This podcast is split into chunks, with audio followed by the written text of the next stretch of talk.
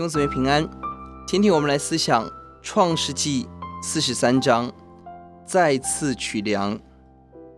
我们看到饥荒越来越严重，而雅各跟儿子商量要下埃及去取粮。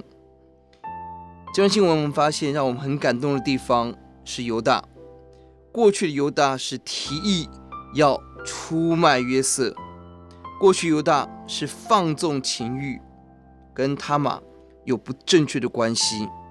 但今天的犹大在悔改当中，他已经站在大哥的位置上发言，并且在第九节，他愿意用自己的命来担保便雅悯能够平安的回来。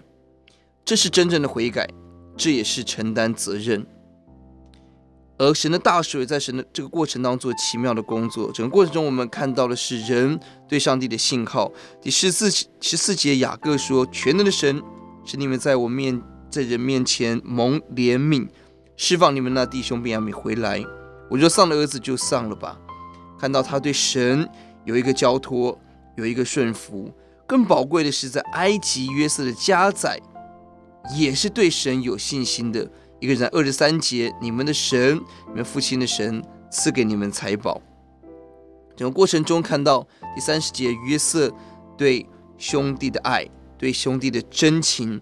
第三十节，当约瑟看到便雅悯的时候，爱弟之情发动，寻找可哭之地，哭了一场，再出来，看到这个爱跨越了仇恨，跨越了二十年的分离。